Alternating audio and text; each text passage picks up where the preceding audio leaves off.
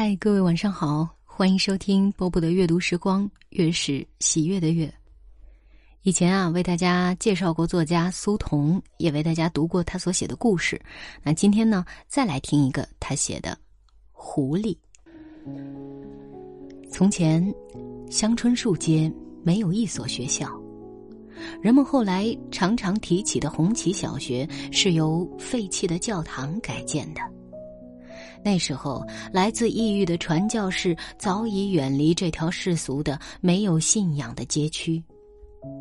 教堂附近，杂草丛生，酿酒厂的残渣垃圾被随意的堆放在礼拜堂里，而传教士曾居住过的青砖小楼里，住着酒厂的一群粗蛮的外地民工，他们把楼梯和凉台弄得尿迹斑斑、污秽不堪。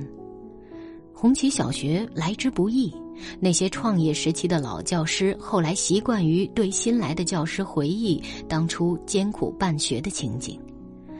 关于狐狸的故事，也是那些白发教师在课间休息时最喜欢的话题。倪老师初到学校就很引人注目，他是被红旗小学的第一任校长郑老师领进简陋的办公室的。人们记得她梳两条长辫儿，辫梢上扎一对豆绿色的蝴蝶结。她的裙子和随身带来的皮箱也同样是雅致耐看的豆绿色的。办公室里的教师们都立刻注意到了倪老师的美丽，不仅由于她的天生丽质和脉脉含情的微笑，更由于。他的谈吐举止，处处显示出香椿树街地带所罕见的大家闺秀风范。学校后面的那座青砖小楼，现在做了教师的宿舍。住宿舍的除了新来的倪老师，还有军属袁老师和他的五岁的小女孩。小楼是西洋式的砖木结构，有一个很大的凉台。凉台恰恰被楼前高大的悬铃木树的枝叶所覆盖，透过绿色的枝叶，可以看见整个简陋的校园、灰土操场、两排用碎砖残瓦垒砌的教室，还有那座被改称为礼堂的从前教室步道做礼拜的礼拜堂。倪老师似乎很快就喜欢上了这个凉台。最初几天，袁老师发现他每天早晨都站在凉台上，梳头、洗漱，最多的时候是在读一本封皮磨损了的外国小说。两位女教师第一次交谈，虽然内容普通，属于必要的寒暄，但袁老师仍然对倪老师的一些出乎意料的回答将信将疑。你今年不到二十岁吧？哪里？我都快满三十了，袁老师不相信这个年龄，但对方的微笑看上去是诚实的、善意的。他们说你是浙江人，我也是浙江人，可我听你说话倒像是北方人。我从小死了父母，寄养在亲戚家里，我在天津长大，后来又去上海念书，连我自己也弄不清我说话是什么口音了。你在上海念的什么学校？是女子师范吗？是的，我念的学校没有名气，只念了两年，后来生了一场病，就辍学了。袁老师察觉到对方脸上渐渐有一种不悦之色，于是谈话就戛然终止了。两个女教师站在绿叶掩映的凉台上，起先挨得很近，慢慢的就分开了。沉默了一会儿，倪老师突然指着楼下的一丛紫荆说：“那丛紫荆挺好看的，我最喜欢紫荆花了。”袁老师漫不经心的扫过倪老师手指的方向，目光停留在前面的灰土操场上。袁老师重新朝倪老师身边靠近了一些，然后他用一种紧张不安的语调说：“你知道吗？操场上有狐狸出没，前天夜里，我看见一只狐狸，一只雪白的狐狸从操场上跑过去了。倪老师教音乐课，也教美术课。他在教室里教孩子们唱歌的时候，办公室里的人也在侧耳倾听。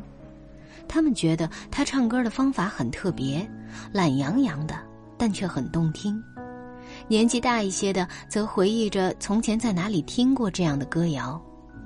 一个白发苍苍的女教师不屑地说：“有什么好听的？是旧社会歌舞厅里歌女的那一套。”趁倪老师不在办公室之际，教师们开始谈论他的来历。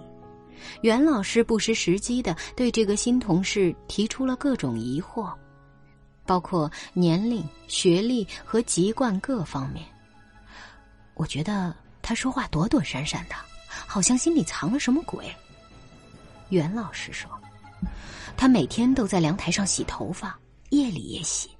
昨天夜里，我听见阳台上有泼水声，跑出去一看，又是他在那里洗头，黑漆漆的，披散着长发，穿了件白裙，像个女鬼，倒把我吓了一跳。我问他怎么天天洗头，你们猜他怎么说？他说：“我不能把头上的粉笔灰留到明天。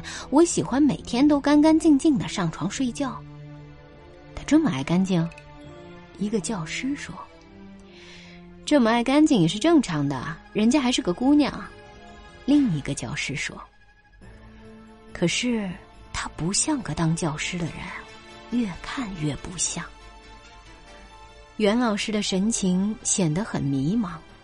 他注意到同事们都在等着他的下文，但他突然金口不语了。过了一会儿，袁老师扑哧笑了笑，他说：“我每次给学生讲问号的时候，脑子里就浮现出倪老师的脸儿，你们说奇怪不奇怪？” 两个女老师的宿舍紧隔着一道薄墙。那些夜晚，袁老师时刻倾听着墙壁另一侧的动静，直至沉沉的睡意袭来。除了小楼下杂草丛中夜虫的鸣唱和远处夜行火车的汽笛声，袁老师什么也没听见。学校的秋夜异常宁静，两个单身女教师的夜晚也同样的清淡如水。袁老师后来终于听见了来自隔壁宿舍的那一声夜半惊叫。倪老师的惊叫声并不尖利，但听来非常恐怖。袁老师记得他奔出去敲倪老师的门时只穿着内衣。倪老师，你怎么了？袁老师等着倪老师来开门，但门仍然紧闭着，房间里无人应答。倪老师，你怎么了？袁老师很疑惑。他蹲下来寻找门上的一条缝隙，希望透过门缝发现里面的异常情况，但他很快发现那条缝被一张牛皮纸从里面贴住了，纸上印着一点暗淡的、昏黄的灯光。袁老师不知道倪老师是什么时候把门缝封贴住的。倪老师，你到底怎么了？袁老师的声音已经由焦灼变为沮丧，而且他身上单薄的内衣无法抵御秋夜的凉意。倪老师的宿舍却依然一片死寂，似乎什么也没有发生。袁老师开始怀疑听见的惊叫是否幻觉，也抱着自己的双肩在倪老师的门前执着了一圈儿。这时候，他清晰的听见门后拉动灯绳、关灯的声音，然后床板嘎吱响了一下。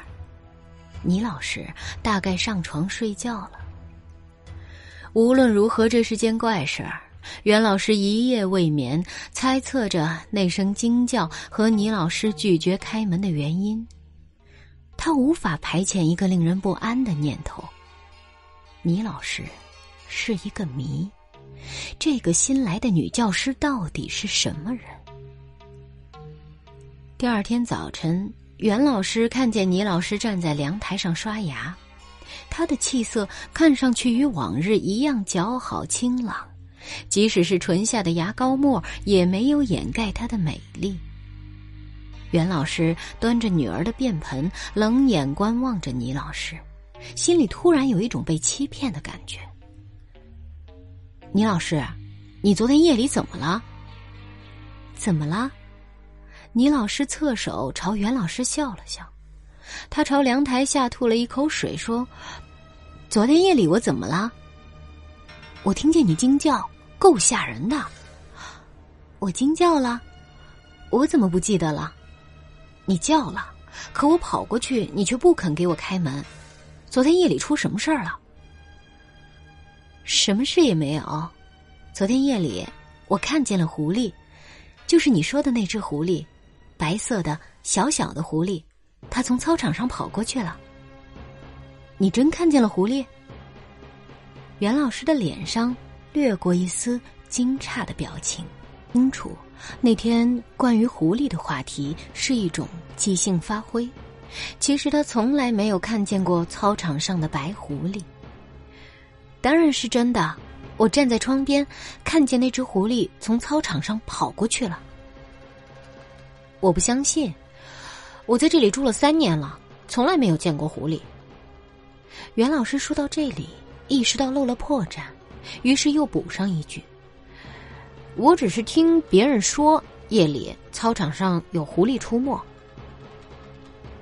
倪老师的嘴角上浮现出一丝隐晦的、冷冷的笑意，他随手将脸盆和杯子里的水朝楼下泼去。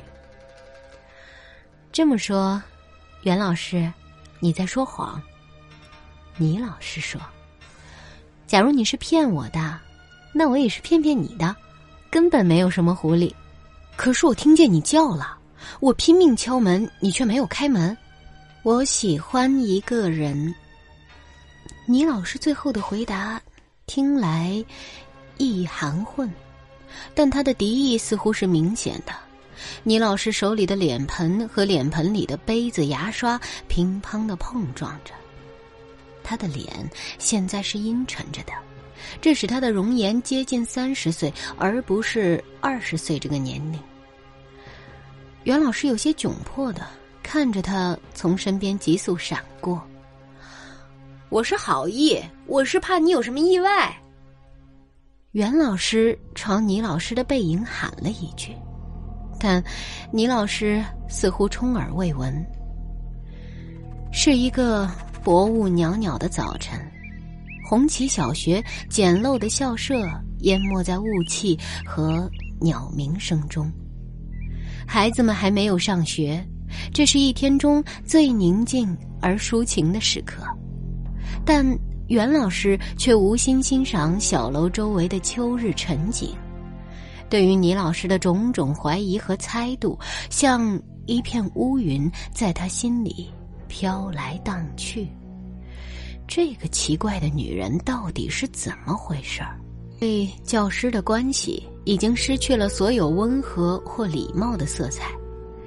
不管是在小楼上，还是在办公室里，他们都是侧目而视。最让袁老师耿耿于怀的是。倪老师的敌意居然殃及小孩子。袁老师三岁的女孩摔在楼梯上嚎啕大哭时，倪老师从孩子身边绕过去，居然不肯伸手把孩子扶起来。袁老师在办公室里向同事们多次谈及此事。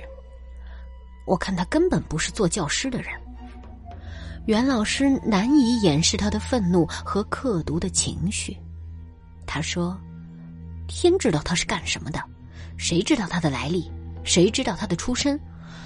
我看他以前干什么事儿都像，就是不像学生，不像做教师的人。办公室里的人对袁老师的话题似乎都很感兴趣，但是没有人附和他。他们更喜欢听而不喜欢说。唯一做出反应的是红旗小学的校长老郑。老郑皱着眉头批评了袁老师：“不要在背后这样议论别人，影响同志间的团结。再说，你对倪老师这样妄加猜测，有没有证据？”证据？袁老师冷笑一声：“证据迟早会有的，我相信我的直觉，你们等着吧。”袁老师一直等待着的机会，有一天似乎突然来临了。下午放学后，他在楼上晾衣物，看见楼下有三个中年男子朝上面张望。仅从他们西装革履的服饰打扮来看，袁老师就可以判断客人来路不正。你们找谁？袁老师一边高声询问，一边抓紧了手里的插杆。倪香红住这里吗？楼下的男人操着典型的北方口音。没倪香红，只有倪红。袁老师话刚出口，就意识到一个新的问题：倪老师根本不叫倪红，他是改过名字的。这时候，倪老师已经来到阳台上，袁老师听见他边走边嘀咕着：“谁找我？怎么会有人找我？”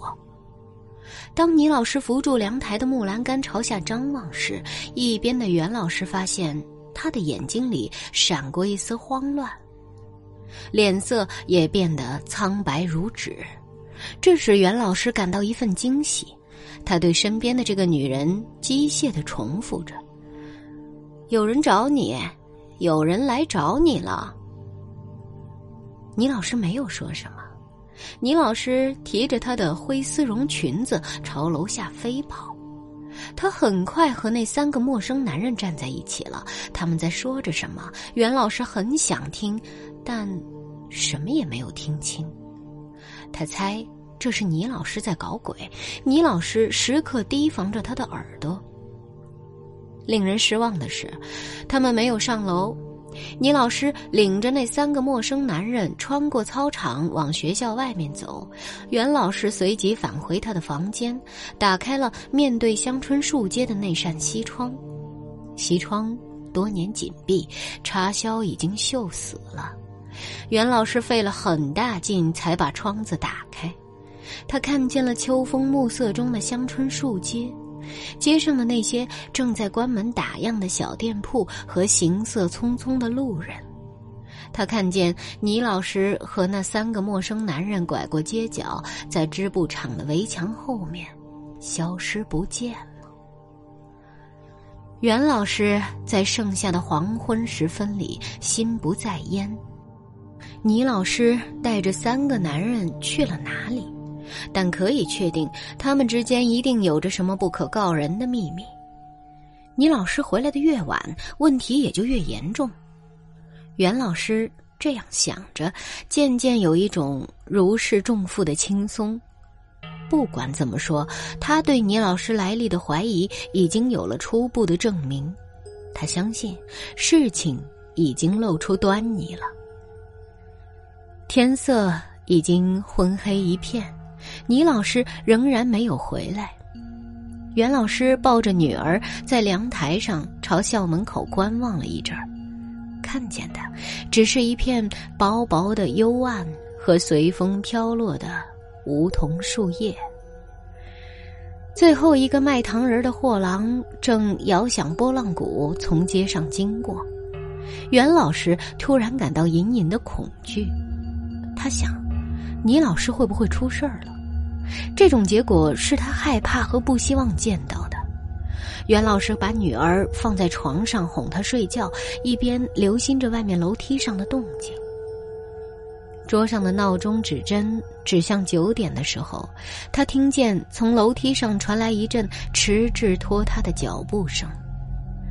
袁老师冲到门外，打开了廊上的电灯。他看见倪老师站在他的宿舍门外，变身寻找着他的钥匙。你总算回来了，袁老师舒了口气，搭讪道。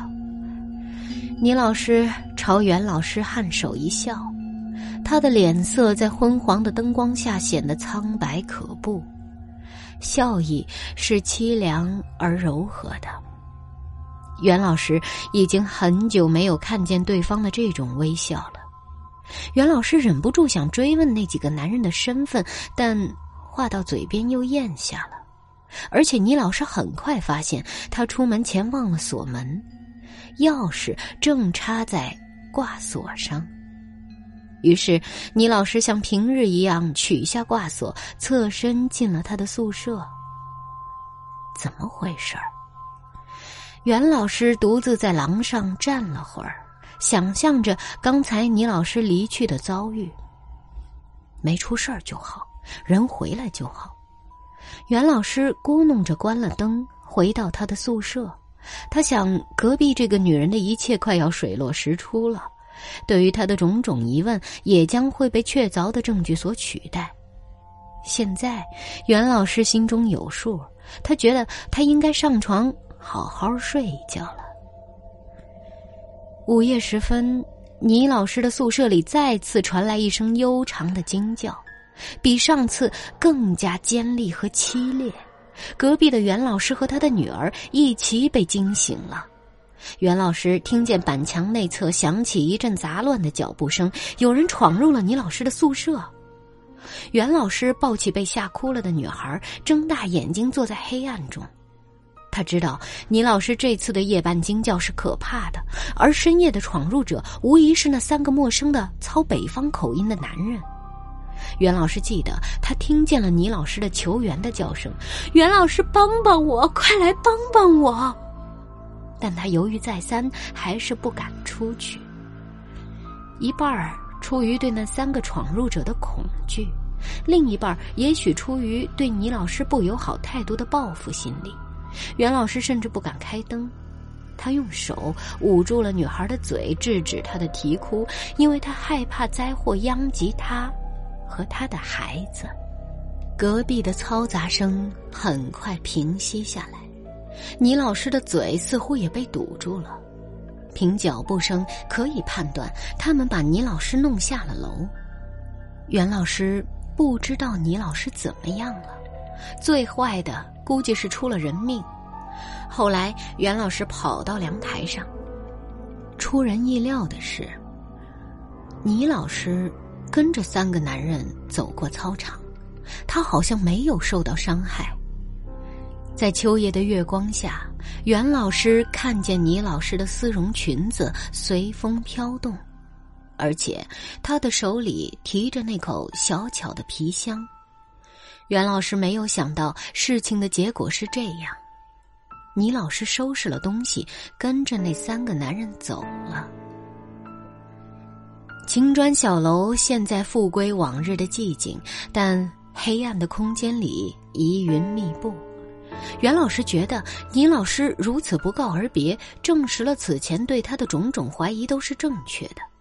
他感到一丝欣慰，同时也对女邻居产生了一种怜悯。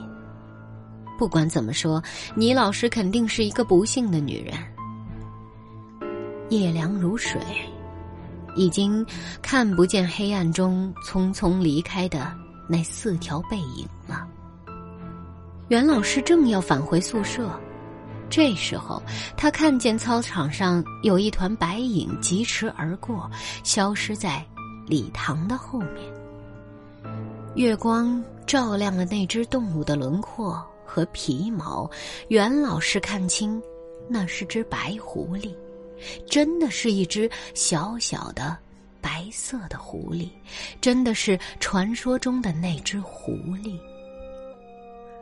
郑校长从区上带回消息说，来无踪去无影的倪老师果然是个女骗子。她是从丈夫身边逃出来的，而且她从前是在天津的妓院里被丈夫赎出来的。这样的一个女人，怎么能让她做人民教师？郑校长满脸羞愧地说：“我们都让她给骗了。”骗得了别人，骗不了我。袁老师打断了郑校长的话茬，他在学生作业本上连续打了几个问号。我第一眼看见他，心里就有问号。你们知道为什么？因为我觉得他像一只狐狸。好了，这个故事就为大家讲到这儿哈。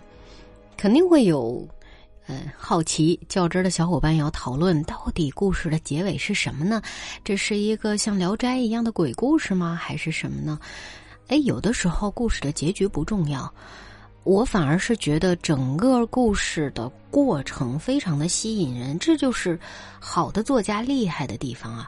他一直在拽着你，在这个故事的情节当中啊，你跟随着袁老师的疑惑去疑惑，然后对袁老师的描写非常的到位。用咱们现在的话来说，他就是一特别八卦的普通的中年妇女，对吧？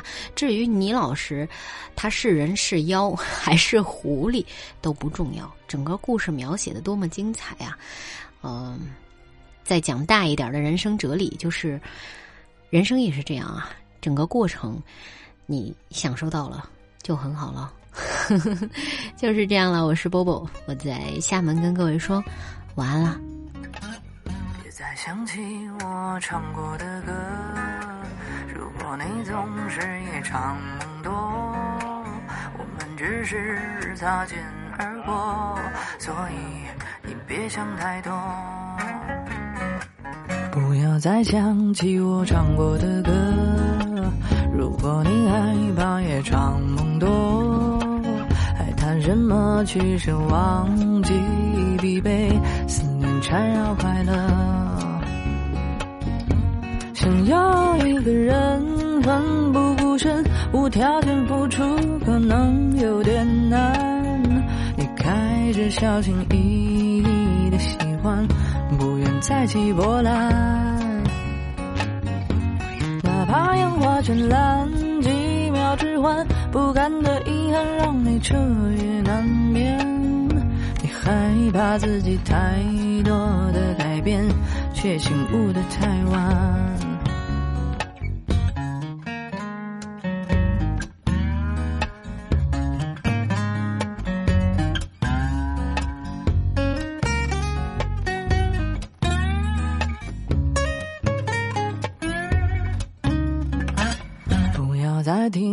唱给你的歌，如果你害怕夜长梦多，还谈什么去想忘记疲惫？